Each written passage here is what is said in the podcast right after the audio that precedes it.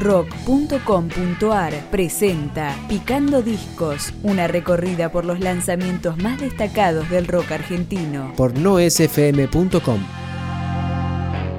Disparo al Mundo es el primer álbum de Marvins, la banda del rock alternativo que se formó en 2012 con raíces en la zona oeste y la capital federal. Todo comienza con Eros.